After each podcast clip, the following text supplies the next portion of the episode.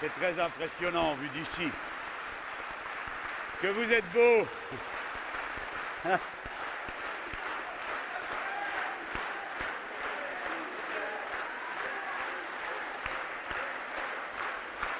Ah, ça, c'est un vrai meeting de gauche. On ne crie pas le nom d'un homme, on crie la cause commune. Résistance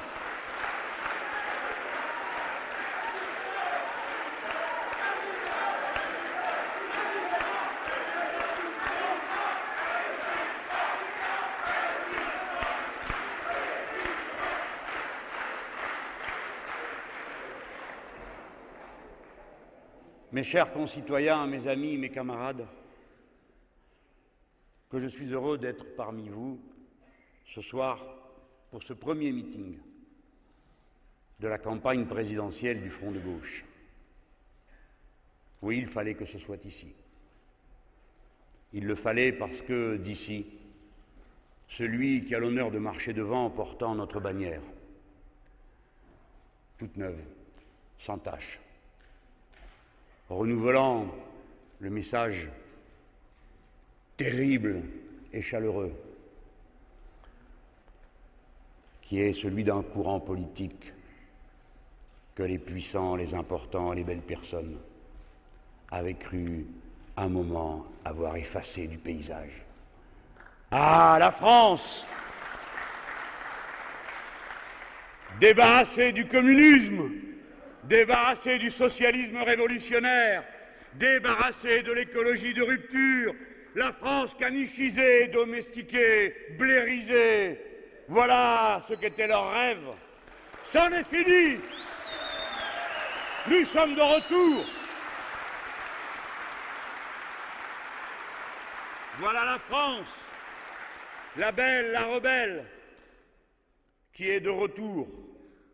Et je sais que chacun d'entre vous ce soir, en prenant la décision de venir à ce rassemblement, savait non pas qu'il apprendrait quelque chose de moi, car vous en savez tous autant que moi, mais voulait faire cette démonstration de force par laquelle nous commençons notre campagne présidentielle.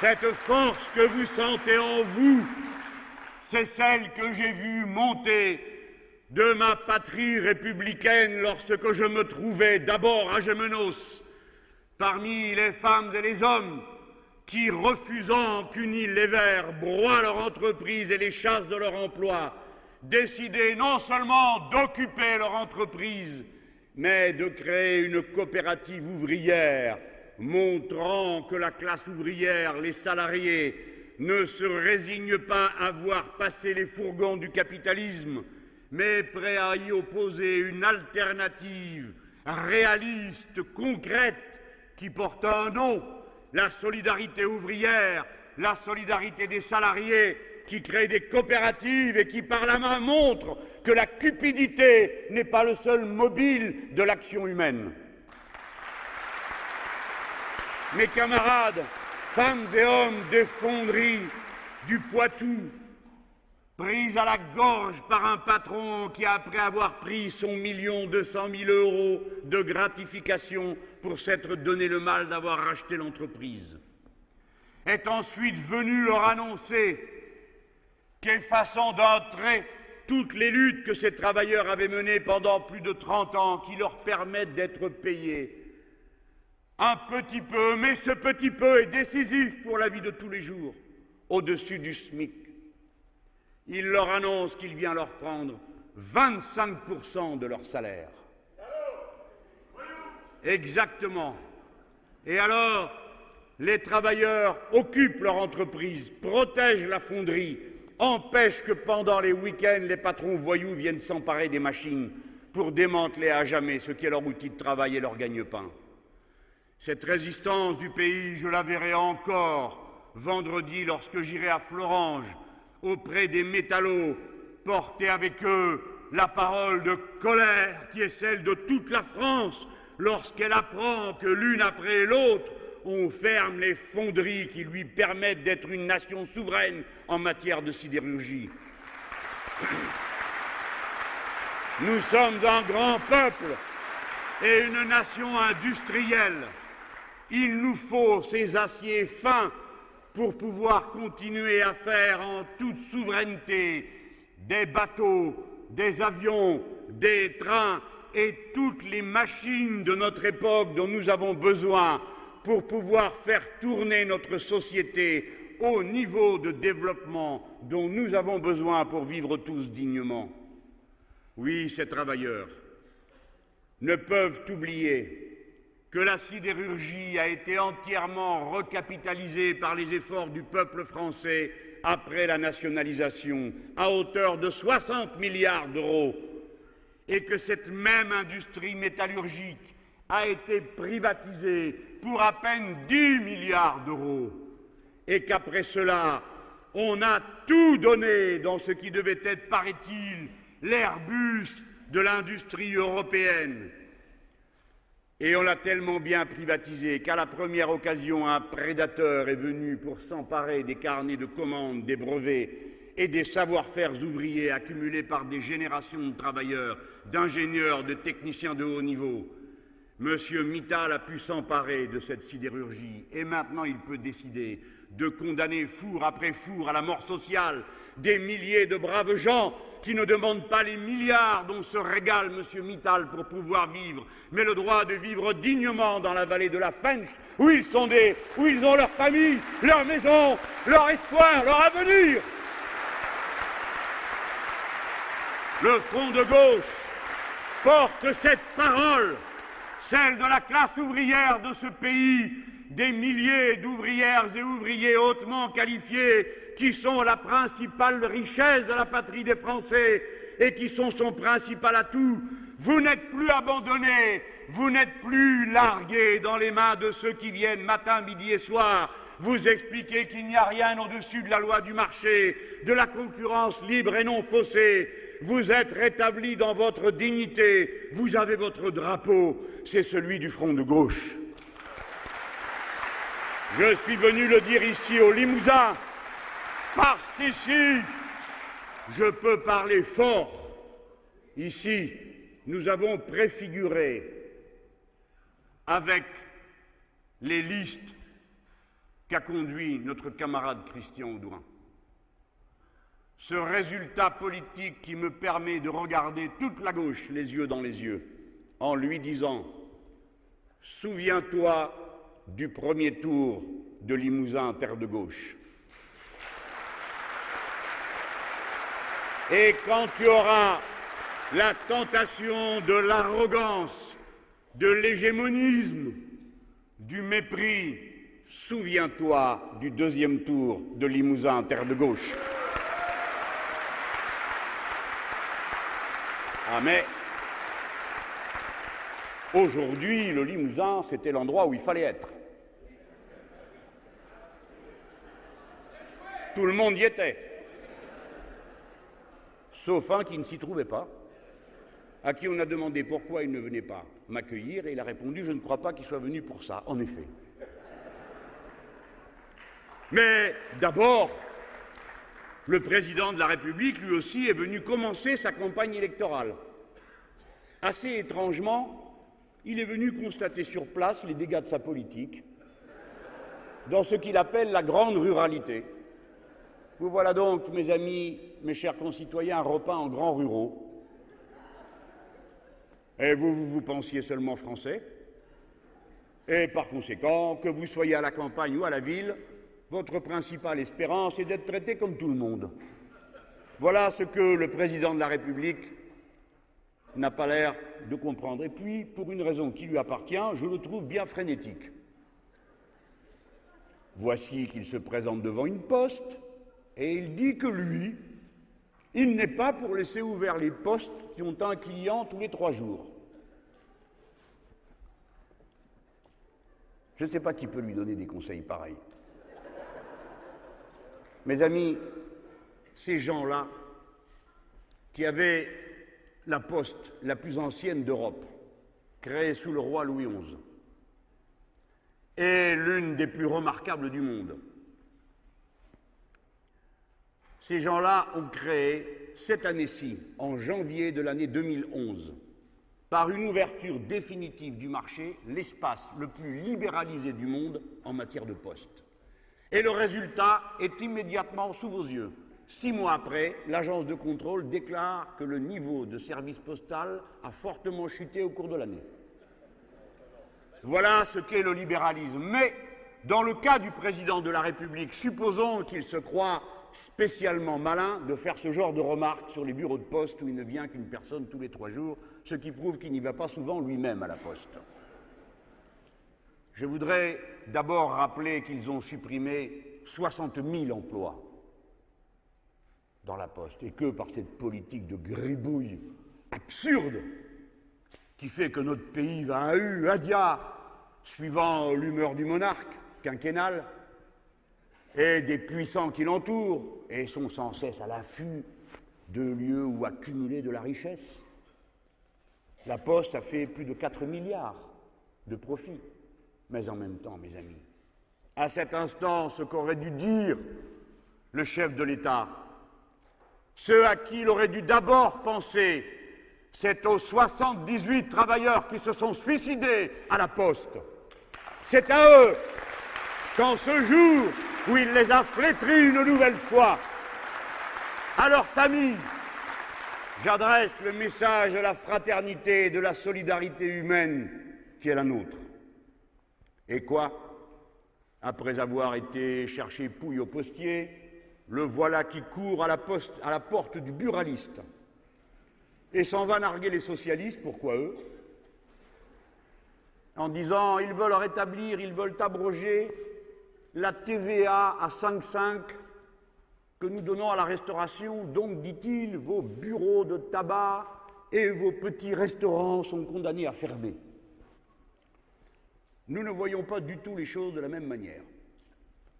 Et nous avons deux choses à lui dire. Premièrement, qu'il aurait bien fait de se rappeler que cette coûteuse lubie, prise au nom, paraît-il, de l'espérance qu'on verrait se créer plusieurs dizaines de milliers d'emplois dans la restauration en baissant la TVA, ainsi qu'une substantielle augmentation des salaires. Rien de tout ça ne s'est produit. Il arrive tout au contraire que dans certains établissements parisiens, je ne me risque pas pour la Corrèze, quand vous achetez un café, vous avez l'impression d'acheter l'arbre avec, compte tenu du prix. Le total de ce cadeau représente près de 4 milliards d'euros. Et dans le même temps, la réorganisation générale des politiques publiques et la contraction des effectifs dans la fonction publique, notamment par le non-remplacement d'un fonctionnaire sur deux, permettent à l'État chaque année une économie, je ne sais pas où elle est, dans un domaine comme celui-ci, de 500 millions d'euros. 3 milliards d'un côté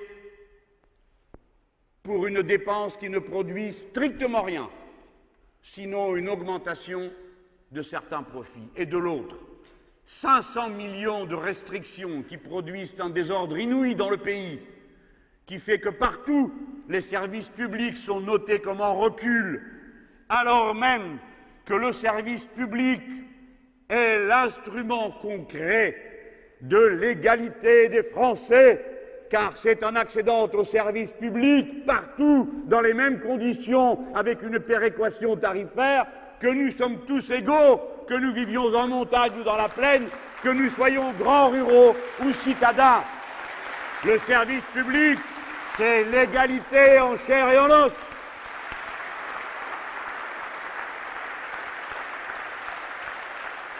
Ah, il faut bien qu'il s'occupe à quelque chose. Monsieur le président du G8 et du G20, qui, paraît-il, règle les affaires du monde. Je ne veux pas trop le charger, mais jamais les choses n'ont été aussi mal. Enfin, il y avait aussi, il faut que j'en dise un mot, notre camarade Martine Aubry, qui n'est pas rancunière, qui est allée dans la Creuse. Je dis qu'elle n'est pas rancunière compte tenu de son résultat. Et ça m'amène à dire un mot rapide de ces primaires qu'ont organisées les socialistes. Je n'y attarderai pas. Mais si je ne dis rien, vous me croirez sournois. Nous respectons la méthode et les choix que les socialistes prennent pour eux-mêmes. C'est leur affaire. Nous les félicitons d'avoir réussi par un travail militant et de leurs élus depuis plusieurs mois à avoir réalisé une mobilisation que nous saluons et qui nous impressionne. Mais ce n'est pas notre affaire. Et d'abord parce que nous nous souvenons, comme l'a très bien expliqué le journal Le Monde, que ces primaires ont été inventées pour régler la question du leadership des socialistes. Nous le comprenons, mais nous ne sommes pas concernés. Deuxièmement, que c'était pour éviter les tricheries qui avaient entaché leur congrès. Soit, ce n'est pas non plus notre affaire. Mais s'ils ont réglé, et ils vont le régler, le problème de leur leadership, c'est-à-dire du candidat qu'ils vont nous proposer, j'observe que dorénavant, ils ont un nouveau problème, que nous nous proposons, en bons camarades, de dénouer.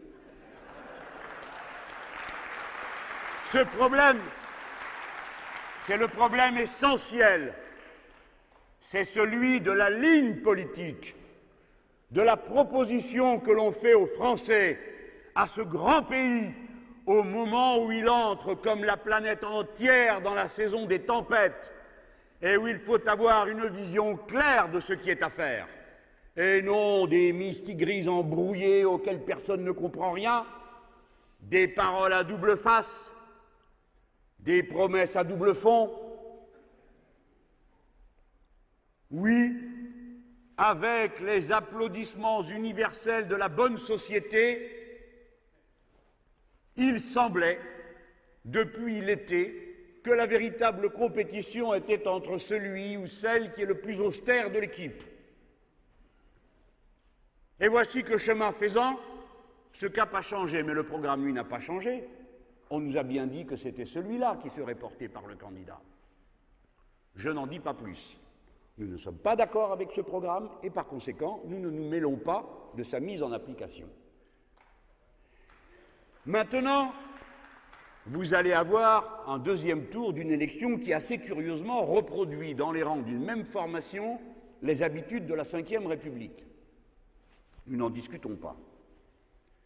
Qu'est-ce que j'en pense? Si cela vous intéresse. Mais vous vous dites, puisqu'il est là, autant qu'il nous le dise. Et si je dis quelque chose, on cherchera la pointe et on dira que peut-être j'exagère, ou que je ne suis pas si bon camarade que je veux d'abord le montrer. C'est pourquoi je vais me contenter, pour vous dire ce que j'en pense, de vous lire ce qu'Arnaud Montebourg en pense. Ce sont deux candidatures, dit-il, parfaitement légitimes, mais parfaitement identiques. Elles sont solubles dans la mondialisation.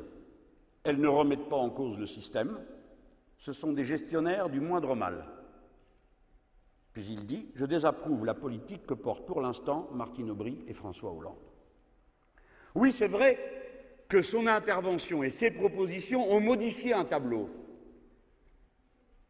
Et il est vrai que les propositions qu'il a portées étaient extrêmement voisines de celles du Front de gauche, au point d'être similaires sur bien des points.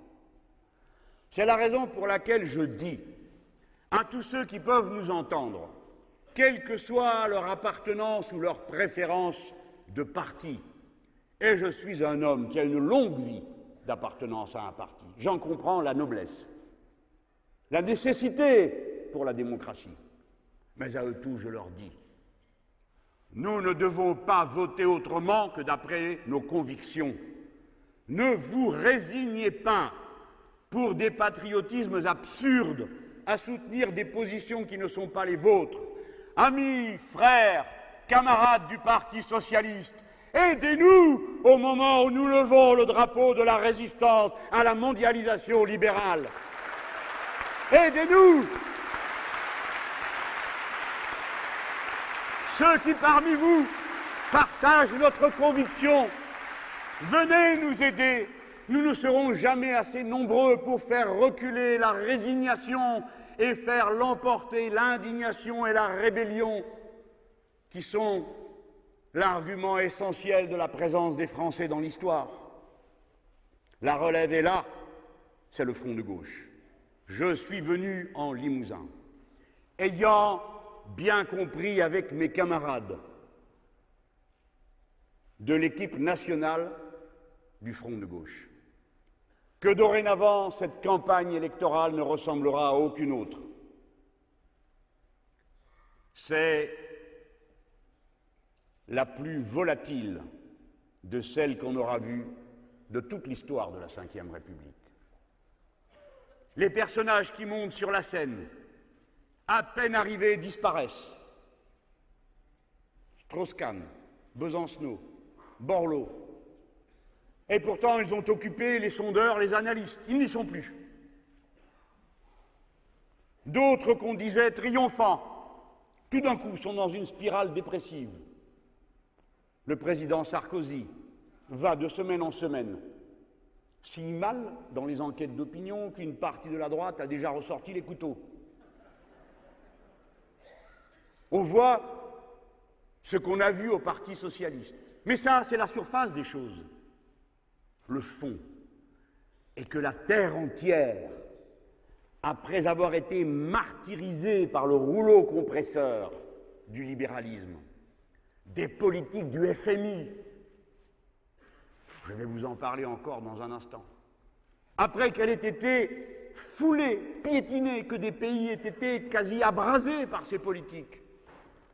Partout, ici, là, puis soudain comme un incendie dans toute l'Amérique du Sud, traversant l'océan, passant dans le Maghreb, où l'on nous avait dit Ah, ce sont des révolutions arabes.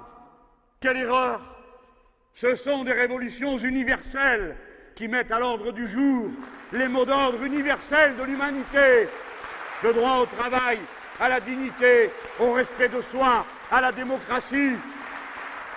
Ah non Elles ne sont pas arabes, elles sont humaines, comme notre programme. Elles programment la même chose que nous, l'humain d'abord. La voici en Europe, elle prend le visage des Grecs martyrisés, douze grèves générales, huit plans d'austérité. Vous savez tous qu'ils souffrent pour rien, car ceux qui leur a été infligés aggravent leur situation, enfoncent le pays dans l'austérité, la récession, l'augmentation des déficits et donc de la dette. Les Grecs martyrisés souffrent pour rien, sinon pour une chose, faire peur à toute l'Europe et tenir en laisse les peuples parce qu'ils auraient peur. Voilà pourquoi nous commençons par parler de résistance.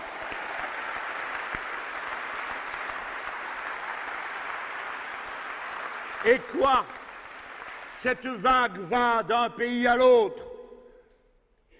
Et la voici qui a repassé l'Atlantique et sous le visage des indignés, au cœur même du bastion du mal qui met en cause l'équilibre de la terre entière, les États-Unis d'Amérique. Voici les indignés des États-Unis d'Amérique, montrant quel lien nouveau peut se construire entre nous et les citoyens américains dont nous commencions à désespérer, alors même que nous avions été si heureux de les voir porter à la tête de leur État quelqu'un qui signifiait aux yeux de tout l'univers qu'ils en avaient fini avec l'absurde politique raciste qui avait été celle de leur État pendant tant d'années.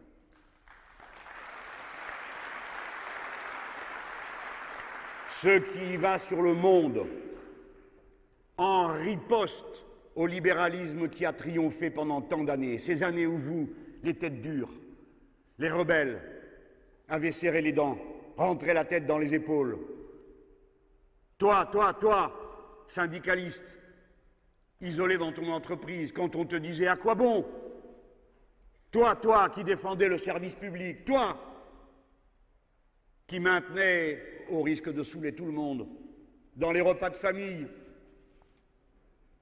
la torche de la rébellion, quand tous les autres disaient Oh, ça va. Votre truc, ça ne marche pas. Et maintenant, voici que c'est le leur de truc qui, aux yeux de tout le monde, ne marche pas. Et le grand nombre se dit, ce système n'est pas légitime. Non.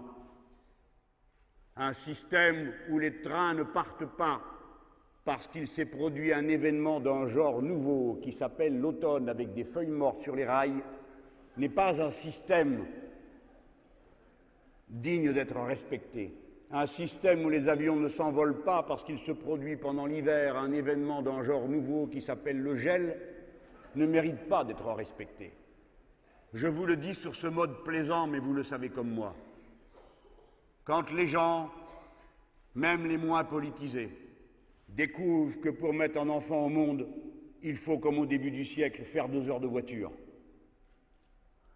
Quand ils découvrent qu'on ne peut pas se soigner, quand ils se posent la question de savoir s'ils vont payer le loyer ou s'ils vont nourrir les enfants, alors même le plus éloigné de toute politique de gauche se dit que décidément, il y a quelque chose qui tourne par rond. Ce quelque chose qui ne tourne pas rond, c'est le capitalisme. Et ils sont en train de le comprendre. Le monde entier, fait de braves gens, se met en mouvement non pour appliquer un programme, ni pour illustrer une idéologie, ni pour satisfaire un drapeau, ni pour contenter une adhésion, se met en mouvement pour régler des problèmes simples, concrets. Il le fait partant d'une situation sociale insupportable pour lui. Quand on a fait des efforts, quand on s'est sacrifié et qu'on est si fier de voir que ses enfants ont été à l'école plus brillants que soi, ont les diplômes et pourraient aspirer à une vie qui contente leurs talents et qui leur permette de mettre leur mérite au service du pays tout entier et des autres par leur travail, et que tout ça est enrayé, et que l'on voit certaines personnes, au seul bénéfice de la naissance, comme sous l'Ancien Régime, occuper les places et les postes, tout contracter et recommander aux autres des sacrifices et des actes de courage qu'ils n'ont pas pour eux-mêmes. Alors, les gens se rébellent et disent Nous allons régler ça nous-mêmes. Nous voulons la démocratie maintenant, tout de suite, nous allons nous en occuper. Qu'ils s'en aillent tous. Voilà ce qu'ils disent. Et voilà comment naît la révolution citoyenne. Elle a mille visages. Elle commence par une exigence de démocratie et elle a pour objet des questions concrètes de la vie sociale. La révolution citoyenne est commencée dans le monde entier. Mes chers concitoyens, mes chers camarades, la révolution citoyenne sera la nouvelle révolution française. Elle tape à notre porte. La voici qui s'avance. Elle s'avance à son pas, tel que nous sommes, nous, Français. Nous avons une chance. Nous avons une élection l'année prochaine. Et plus exactement deux l'élection présidentielle et l'élection de la future Assemblée nationale. Ces deux élections sont une chance pour notre peuple. C'est avec elles que va se faire un grand mouvement d'éducation collective, des milliers de braves gens. Oh, bien sûr, il y a les 20% qui voteront à gauche quoi qu'il arrive, des fois en se pinçant le nez. Et puis il y a les 20% qui voteront à droite et même pire, gaiement. Et puis il y a tous les autres qui ne savent plus où ils en sont, qui tâtonnent, qui cherchent, qui voudraient bien faire? Oh, tous ne sont pas disponibles pour n'importe quelle aventure, ce n'est pas vrai. Ils n'ont pas vocation à être euh, les objets que l'on manipule, comme se l'imagine la droite et l'extrême droite. Ils essaient de comprendre. On leur dit tant de choses incompréhensibles. Ils ne savent de quel côté se tourner. Et c'est à eux que cette élection va parler. Ils vont commencer par dire Oh, tout ça, c'est tout du pareil au même. Et puis, les jours passant, à travers votre action, à travers ce qu'ils verront, ils écouteront. Les raisonnements commenceront à entrer. Et puis un soir, arrivent les enveloppes électorales. On pose les professions de foi, on regarde les bulletins de vote, on réfléchit, des fois en couple, on parle, les enfants s'en mêlent. Et voici comment se fait la magie de la démocratie, qui change les têtes, change les cœurs, fait prendre position. C'est une chance pour nous que cette élection, que ces votes, car c'est avec nos bulletins de vote que nous allons pouvoir régler le grand compte que nous avons à régler, à condition bien sûr que derrière le bulletin de vote, il y ait le prolongement réel, concret de la réponse aux attentes qui sont les nôtres. Que dis-je les attentes? Les exigences qui sont celles du peuple dont je vais parler maintenant. Et la première d'entre elles, c'est de régénérer la démocratie elle-même dans notre pays. Avez-vous vu cette nouvelle aujourd'hui? Voici que l'immunité du président de la République serait étendue à tous ses collaborateurs. Mais quelle est cette caste qui se constitue de cette façon et qui croit pouvoir braver le peuple qui a fait la révolution de 1789 Mes seigneurs, nous arrivons. Plus six mois à vous goberger. Il faut que nous soyons les artisans, les accoucheurs d'un renouveau d'une profondeur considérable. Nous allons refonder la patrie républicaine des Français elle-même. Nous allons mettre à l'ordre du jour une constituante qui proclamera, selon le mandat qu'elle aura reçu du peuple, la sixième République. Et je serai le dernier président de la cinquième République.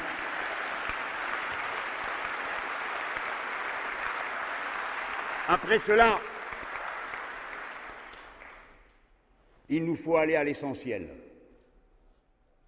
Et l'essentiel, mes amis, ne vous en laissez pas détourner par les belles paroles. L'essentiel, c'est le partage des richesses. Voilà le cœur de l'affaire. Il faut partager.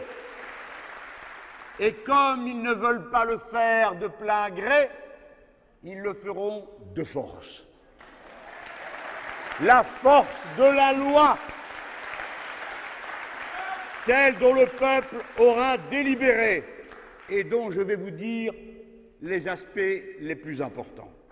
Mais d'abord, il faut que vous compreniez bien le point de vue sous lequel nous nous plaçons, nous qui menons le front de gauche. Nous avons compris, je vous l'ai dit il y a un instant, qu'une nouvelle phase de l'histoire est en train de s'écrire, marquée par l'irruption de la révolution citoyenne sous toutes les latitudes. Mais nous voyons notre adversaire et nous ne nous trompons pas. Les États-Unis d'Amérique sont la cause principale du désordre du monde. Pourquoi? Leur système bancaire a failli s'effondrer en 2008. La confiance vers le dollar a commencé à baisser si bien que la masse immense de dollars qu'ils ont répandue dans le monde commençait à ne plus trouver preneur. Devant cette menace pour eux vitale, car ils ont mis tellement d'argent en circulation et ils ont tellement de dettes, il leur fallait à tout prix protéger le statut de leur monnaie comme monnaie de réserve. Raison pour laquelle ils ont, de propos délibérés, choisi de frapper la seule qui leur faisait réellement concurrence, c'est-à-dire l'euro. Et cette entreprise menée sous le fouet des agences de notation, des voleurs et des tricheurs qui avaient participé à la désorganisation du budget de l'État grec, a rencontré la cupidité naturelle d'agioteurs de toutes sortes qui, par la porte grecque, se sont dit qu'ils allaient réaliser des profits absolument considérables qui leur permettraient immédiatement d'avoir des bilans inouïs. Et c'est ainsi que six banques européennes, dont trois françaises, se sont précipitées sur le peuple grec et lui ont infligé des prêts à des taux inouïs qui sont d'usure, des 18%, 20% certaines semaines.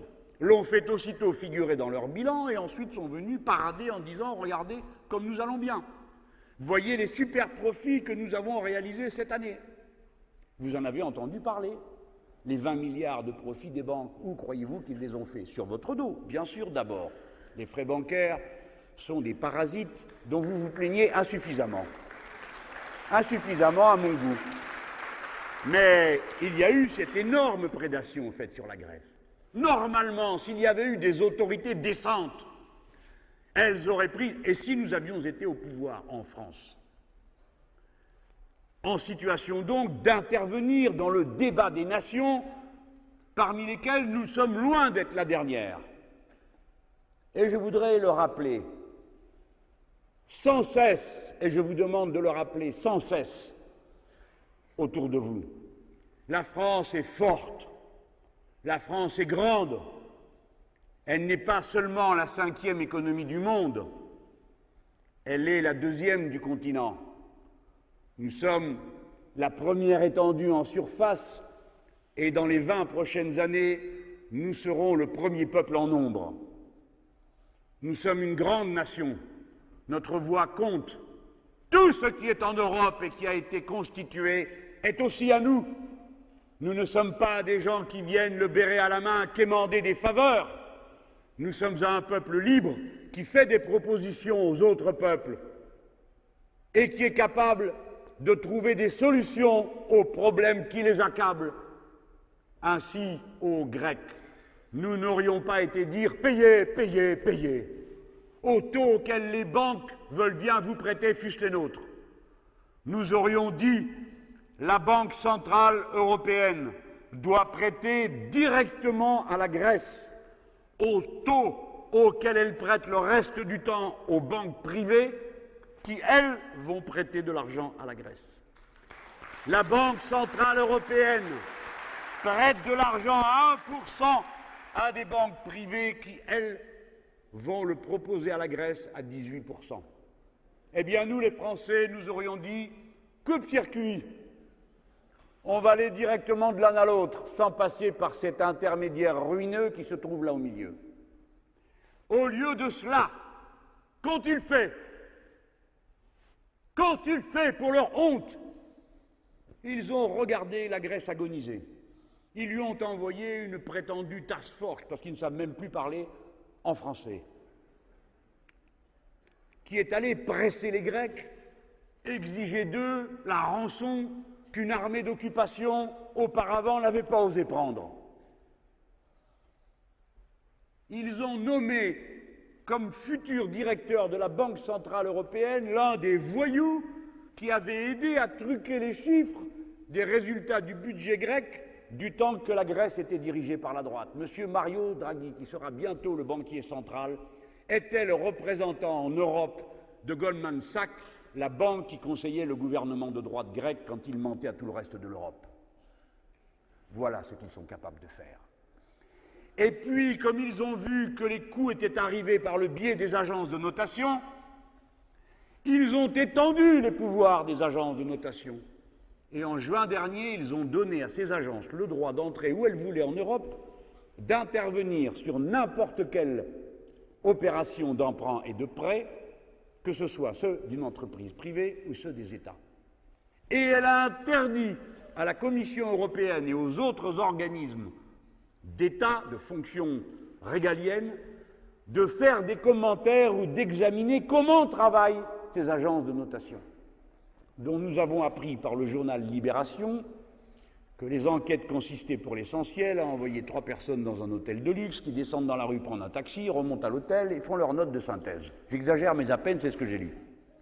Voilà à quels bandits sont confiés l'évaluation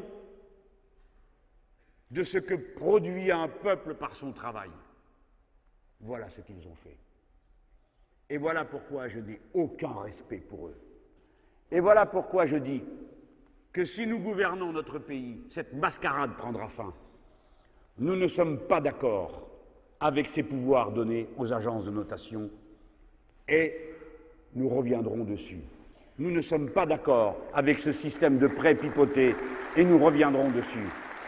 Nous ne sommes pas d'accord pour saigner le peuple grec et nous reviendrons dessus. C'est-à-dire que nous ferons la révolution, comme je vous l'ai dit tout à l'heure, en changeant l'ordre des valeurs qui organisent la société. Non, ce ne sera plus la concurrence libre et non faussée, le laisser-faire, laisser circuler. Ce sera la solidarité et la coopération entre les peuples, notre règle à nous. Après quoi, ayant lâché les chiens en Grèce, au lieu d'avoir brisé les reins à la spéculation, ceux-ci sont passés d'un pays à l'autre, continuant la basse besogne. Un coup le Portugal, un coup l'Espagne, je ne vais pas entrer dans les détails, l'Italie, et vous savez comme moi qu'ils vont s'en prendre à la France. Vous le savez comme moi. Alors c'est maintenant qu'il faut résister. C'est maintenant qu'il faut montrer une volonté de faire en face de ces spéculateurs, agioteurs qui vont tomber sur la France.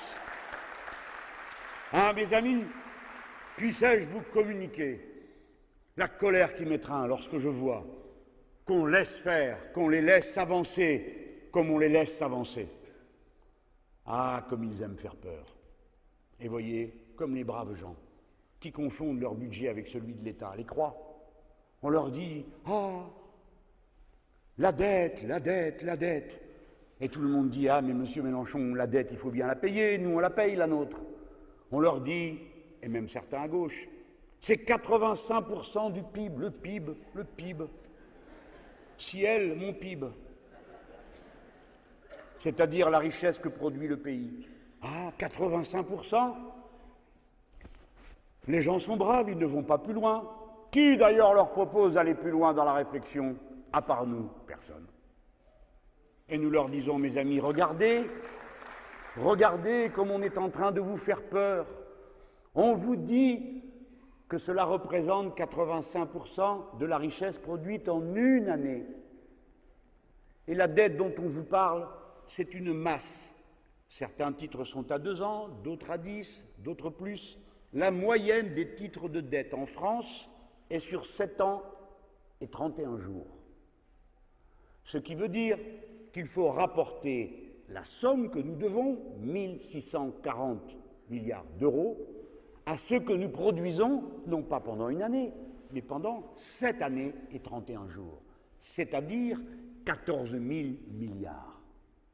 Ce qui signifie que la dette totale de la France est de 12 du total de la richesse produite par la France dans la période pendant laquelle court la dette. 12 pas 85 Tout le monde a suivi Et maintenant, Réfléchissez à ce qui vous arrive à vous, chacun d'entre vous, qui avez encore des traites pour payer votre maison, votre voiture et peut-être d'autres emprunts. Est-ce qu'il vous viendrait à l'idée de rapporter la somme totale de ce que vous devez à ce que vous avez comme revenu pendant une année? Mais vous rêveriez de ne devoir que 12% de ce que vous gagnez en une année. Au total, et maintenant, si vous allez plus loin dans la réflexion, combien coûte tous les ans ce qu'il faut donner pour payer la dette? 50 milliards. 50 milliards rapportés à ce que nous produisons en une année. C'est du 2%, mes amis. Voilà. Voilà la situation réelle.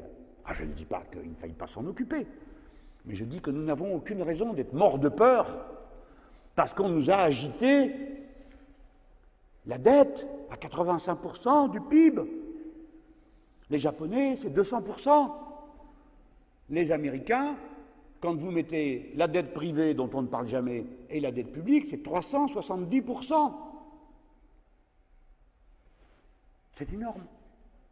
Et personne ne va leur chercher pouille à eux. Mais à nous aussi. Voilà pourquoi je ne dis pas la dette n'existe pas. Je dis elle n'existe pas dans l'usage que vous voulez en faire pour faire peur au peuple français. Et puisque ça coûte 50 milliards, je suppose que c'est la question qu'on me pose. Où ils sont les 50 milliards? Vous avez deux solutions. Vous diminuez les dépenses, c'est ce que pensent les gens. Ils se disent, mais nous, quand on n'a pas, on réduit, et réduit surtout. Mais l'État, c'est pas pareil. Il a un pouvoir que vous n'avez pas. Vous pourriez vous dire, ah ben tiens, il me faut 500 euros de plus, je vais aller voir le patron. Et puis vous lui dites, ben, j'ai besoin de 500 euros de plus, bien sûr. Ou bien il pourrait vous dire, euh, vous dites, ben, écoute, euh, je ne veux pas t'embêter, Je vais faire des heures supplémentaires, tu es d'accord? C'est pas l'ouvrier qui décide les heures supplémentaires, vous le savez comme moi.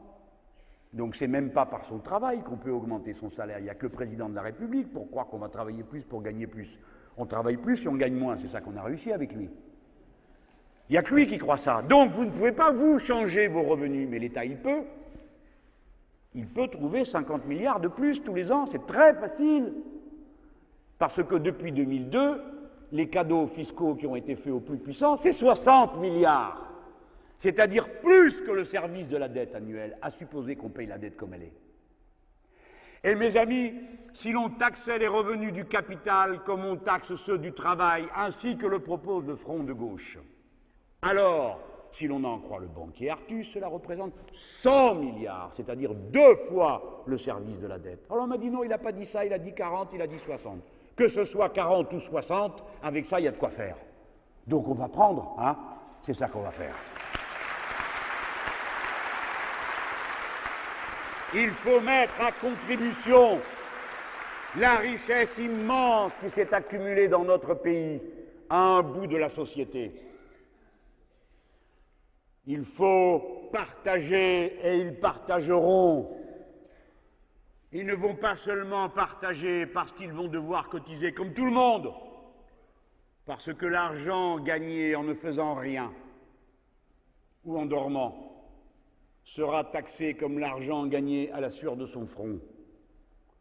Mais en plus, il va falloir partager dans l'entreprise.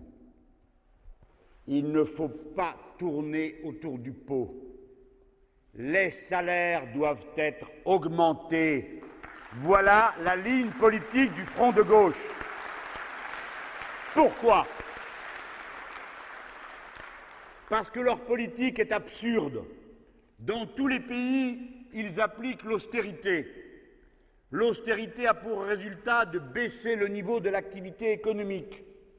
La baisse du niveau de l'activité économique augmente le chômage, donc les déficits dans les caisses de sécurité sociale de tous les pays.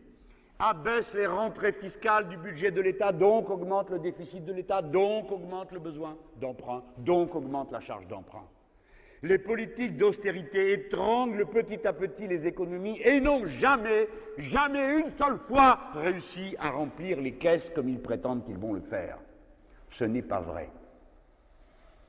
Si bien que notre politique à nous consiste à dire que l'humain d'abord, ce n'est pas un slogan, c'est une ligne politique. Nous disons faites respirer, éduquer, soigner, transporter, laisser à chacun le droit de construire son bonheur d'après sa propre idée, en reconnaissant au travail le droit de faire vivre dignement, décemment, simplement. Alors nous allons commencer par dire, sans baisser les yeux, qu'il faut augmenter le SMIC à 1700 euros.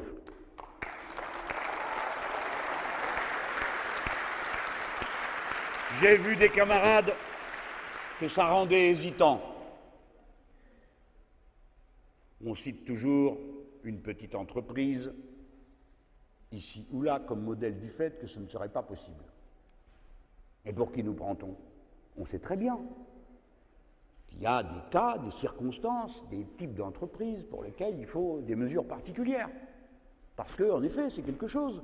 1700 euros brut en début de mandature, 1700 euros net à la fin. Bien sûr, nous comprenons. On a fait des études, nous aussi. Il y a des économistes chez nous. Je vais vous en dire plus. Mais moi d'abord, je n'aime pas ces gens qui vous regardent de haut, qui prennent un sourire arrogant. C'est pas possible. Mais comment vous faites, vous, pour vivre avec 1000 euros? Comment c'est possible de vivre avec 1000 euros? Quand on les a Parce que le SMIC horaire, il y en a plein qui l'ont, mais pas pour un horaire à temps complet, pour un horaire à temps partiel. Et le SMIC à 1000 euros, c'est 120 euros de plus tous les mois que le seuil de pauvreté. Est-ce que c'est ça la dignité qu'on reconnaît au travail et aux travailleurs? Non, ce n'est pas notre avis. Donc on fera le SMIC à 1700 euros parce que c'est la condition nécessaire pour pouvoir vivre, tout simplement. Voilà notre raison numéro un. Et après, le reste, ce sont des mots. On nous dit Ah, mais les entreprises, la compétition mondiale, qu'est-ce que vous me racontez? Les travailleurs au SMIC, c'est à peine 3% ou 4% dans les industries d'exportation. C'est pas là qu'est le gros de la troupe. C'est dans, les, les activités de service. Alors, mon coiffeur va m'offrir sa coupe de cheveux à Shanghai. Mon restaurateur acceptera de me servir à Hong Kong. Tout ça est absurde. La maison que je vais commander à l'entreprise de travaux publics, il faudra que j'aille la chercher à Montevideo et la ramener sur mon dos. Ça ne tient pas debout. Mais c'est là que se trouvent les grands effectifs de travailleurs surexploités au SMIC et de travailleuses à temps partiel payées au taux horaire SMIC. 40% de la main-d'œuvre payée au SMIC est dans la restauration rapide. Là où se trouve concentré le 80% des emplois à durée déterminée. Voilà comment, dans certaines branches, se trouvent concentrées toutes les misères sociales, toutes les exploitations, en plus de la malbouffe. Et alors, on ne pourrait pas Eh bien, moi, je peux. Et nous le ferons. Voilà.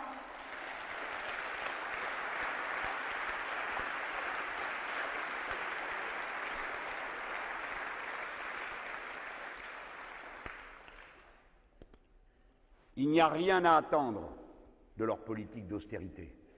C'est en faisant respirer le pays, en revalorisant les salaires, en réorganisant l'investissement public, qui est la première forme de l'investissement dans notre pays, que ce soit au niveau de l'État ou plus encore des collectivités locales. Qu'une masse considérable qui aujourd'hui est accumulée dans l'unique perspective de faire des trafics de toutes sortes qui tournent toujours mal, se finissent par des explosions de bulles auxquelles vous ne comprenez rien la plupart du temps, qui vous est présenté d'une manière si magique que vous préférez vous occuper d'autre chose, mais qui vous permet d'apprendre, par exemple, que dans la dernière explosion de la bulle, le dernier effondrement des cours de bourse, sont partis en fumée 216 milliards d'euros. Du travail humain, de la peine, de la souffrance. Fumée. Alors, est-ce qu'il n'aurait pas été plus juste qu'au lieu d'accumuler ces sommes immenses, pour un résultat égal à zéro. On l'est au contraire distribué en salaire, en services publics permettant d'améliorer la vie? Voilà. Voilà la politique dont se réclame le Front de gauche dans son programme L'humain d'abord. Mes amis, j'ai essayé de vous dire l'essentiel des paroles de courage, d'audace qu'il faut avoir pour notre peuple. Ne vous y trompez pas. Je vous l'ai dit, c'est la saison des tempêtes.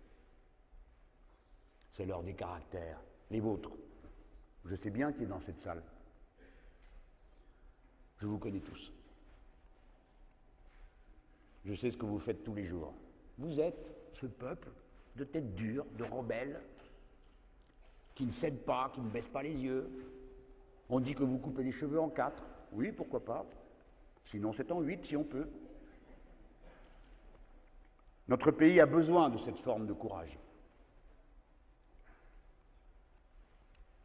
Vous ne laisserez pas faire ce qui se dessine. Non seulement l'abaissement du pays, sa subordination à la règle d'or, ce coup d'État des financiers, ces obligations incroyables qui prétendent faire que les Français présentent leur projet de budget à la Commission avant de le présenter à leurs députés. Et la Commission pourrait dire non, ça ne nous convient pas, vous n'êtes pas dans les clous, comme ils disent. Et si vous n'êtes pas dans les clous, vous êtes d'ailleurs surveillé tous les trois mois. C'est ça maintenant les nouvelles règles. Personne ne vous l'a dit, hein, je suis le premier à vous le dire. C'est ça les nouvelles règles.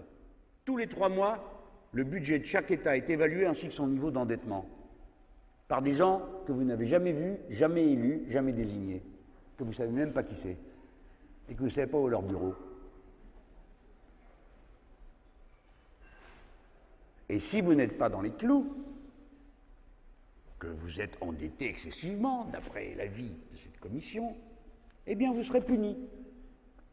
Votre pays aura une amende. Donc la commission dit, vous êtes en difficulté, et voici ma solution, j'aggrave votre difficulté. Vous paierez une amende de 1%, de 2% de votre PIB. Voilà, mes amis, ce qui se prépare en ce moment. Voilà ce qui a été décidé en votre nom sans qu'on ne vous en ait jamais rien dit. C'est moi qui vous le dis. Et dans ce pays, chose incroyable, quand on annonce des choses de cette sorte, on pense que celui qui le dit est un exagéré, et non pas celui qui l'a fait. Quel retournement inouï de situation quand il faut que ce soit moi qui aille d'une rédaction à l'autre expliquer qu'en 2015, ce que vous ne savez pas, notre pays, comme tous les pays membres de l'Union européenne, sera inclus dans un grand marché dit transatlantique qui nous unira aux États-Unis d'Amérique en supprimant toutes les barrières douanières, les barrières tarifaires et fiscales. Vous ne le savez pas non plus. Voilà ce qui vous attend. Pourquoi les choses vont-elles dans ce sens? Parce que c'est comme ça dans tous les grands moments de l'histoire.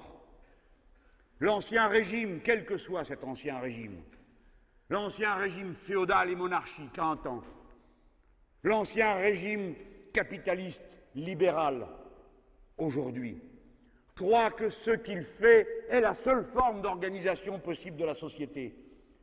Quand il y a un problème avec le libéralisme, ils répondent plus de libéralisme. Le crash est assuré. Voilà dans quel moment de l'histoire nous sommes entrés. Voilà pourquoi nous allons avoir une élection présidentielle comme jamais il n'y en a eu dans l'histoire de notre pays. Parce que tous ces faits, que cela plaise ou pas, vont rattraper ceux qui croyaient pouvoir s'y soustraire. Ceux qui pensaient qu'ils pourraient continuer à se goberger sans s'occuper jamais de la protection des frontières européennes pour y établir ce barrage filtrant social et écologique que nous avons l'intention d'y mettre. Ceux qui croyaient qu'il suffisait de proclamer la liberté complète du marché, la libre circulation des marchandises, et qu'ils n'auraient jamais à en payer le prix à la fin, c'est-à-dire la dislocation de toute l'Europe à laquelle nous sommes en train d'assister. Ceux-là sont rattrapés sans cesse par des faits dont ils ne savent que faire. Ils n'ont plus aucune espèce d'idée sur la manière avec laquelle ils pourraient tirer le continent de l'impasse dans laquelle ils l'ont fourré. Car s'ils étaient si contents au début de voir ces prédations qu'ils allaient réaliser à présent, comment faire Et lorsqu'on est le président de la République française, comment faire quand matin, midi et soir, on se vante de prendre pour modèle l'Allemagne, qui n'est un modèle pour personne et surtout pas pour les Allemands, dont 25% de la population active a été précipitée dans la pauvreté du fait des politiques non seulement de droite, mais de la social-démocratie de Schröder. L'Allemagne n'est pas un modèle. Son régime fiscal ne nous intéresse pas. Son modèle social n'est pas le nôtre. Nous ne voulons pas que la retraite se soit à 67 ans, quand bien même les Allemands ont à en pâtir. Et nous tendons la main à nos amis, nos camarades allemands pour qu'ensemble nous retournions la situation contre ceux qui nous oppriment et nous humilient des deux côtés du Rhin. L'internationalisme, il est là dans cette fraternité des êtres humains et des travailleurs.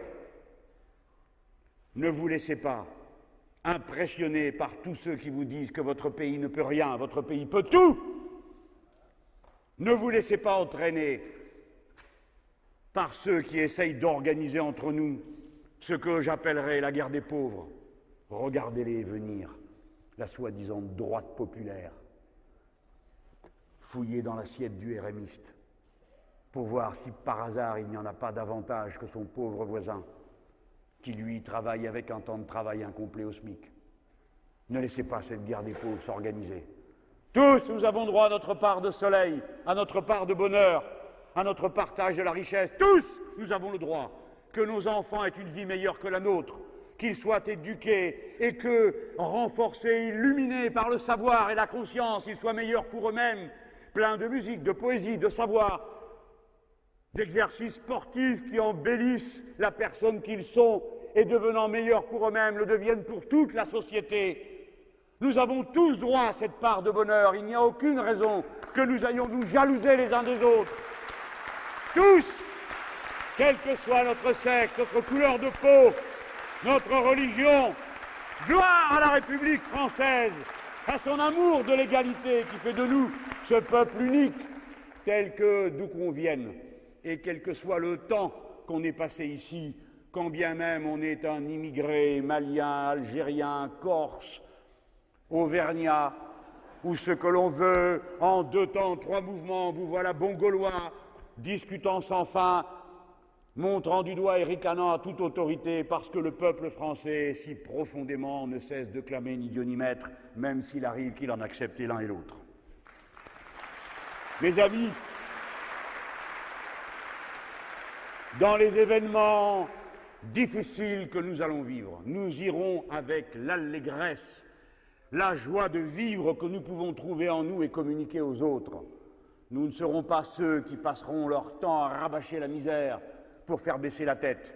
C'est nous qui allons rallumer le feu de la rébellion, de l'indignation, du combat, partout où nous le pouvons. C'est nous qui allons prendre à bras le corps, non pas seulement les problèmes politiciens, Madame Machin, Monsieur Bidule, et l'enquête, et le sondage, et qu'est-ce que vous pensez, monsieur Mélenchon, de ce qu'a dit madame Truc, monsieur Bidule? C'est pas ça le sujet, c'est pas ça la grande affaire qui nous unit ce soir, qui fait que nous sommes ailleurs que chez nous. C'est la cause de l'humanité. La voici mise au pied du mur. Il n'y a qu'un seul écosystème pour tous les êtres humains. Et si nous le laissons se perdre parce que nous sommes assez désinvoltes, assez frivoles pour ne pas nous en occuper, et ne pas apporter les solutions que l'histoire nous a léguées et qui portent un nom qui s'appelle la mise en commun, la solidarité, la coopération, l'égalité pour régler les problèmes du climat, du dérèglement climatique qui fait que l'année 2010 aura été la plus chaude du siècle, qui fait que ici, là, par la déforestation, par un productivisme aveugle, l'écosystème des êtres humains est mis en péril. Voilà la grande cause de l'humanité à laquelle nous savons répondre, autrement qu'en psalmodiant cette absurde religion de l'argent qui dit profitez, profitez, profitez encore, et la main invisible se charge du reste. Nous, nous parlons la langue claire que nous a appris le mouvement ouvrier. La solidarité, je l'ai dit, les solutions que le communisme a eues comme intuition le premier, c'est en mettant en commun que l'on se rend meilleur, que l'on partage le mieux, les solutions que l'écologie politique a comprises et qu'elle a mises sur la table et que nous adoptons. Oui, nous allons nous préoccuper de notre écosystème parce qu'il n'y en a qu'un et que nous sommes tous des êtres humains. Et comme nous sommes des êtres humains, donc nous sommes semblables. Donc il y a un intérêt général. Donc nous devons vivre en République. Voilà comment tout se tient. Voilà comment les messages du progrès de la condition humaine, qu'ils soient venus de l'esprit des Lumières, du communisme combattant, du socialisme révolutionnaire, de l'écologie politique, oui, sont des matériaux précieux, des outils de l'esprit qui vont nous permettre de régler les problèmes. Il n'y a aucun problème auquel nous n'ayons une solution parce que nous sommes les héritiers de ce grand courant des Lumières qui met l'humain d'abord. Mes amis, ce sera mon mot de fin. L'humain d'abord, encore et encore. Vive la France, vive la République, vive le socialisme.